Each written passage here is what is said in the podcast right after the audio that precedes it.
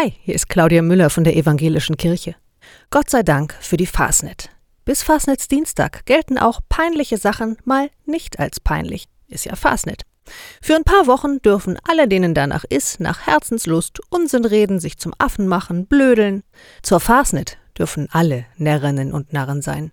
Ich finde, wir können was lernen von der Fasnet für alle anderen Tage des Jahres. Wenn wir uns fröhlich erlauben, Fehler zu machen, ist selbst das Peinlichste weniger peinlich.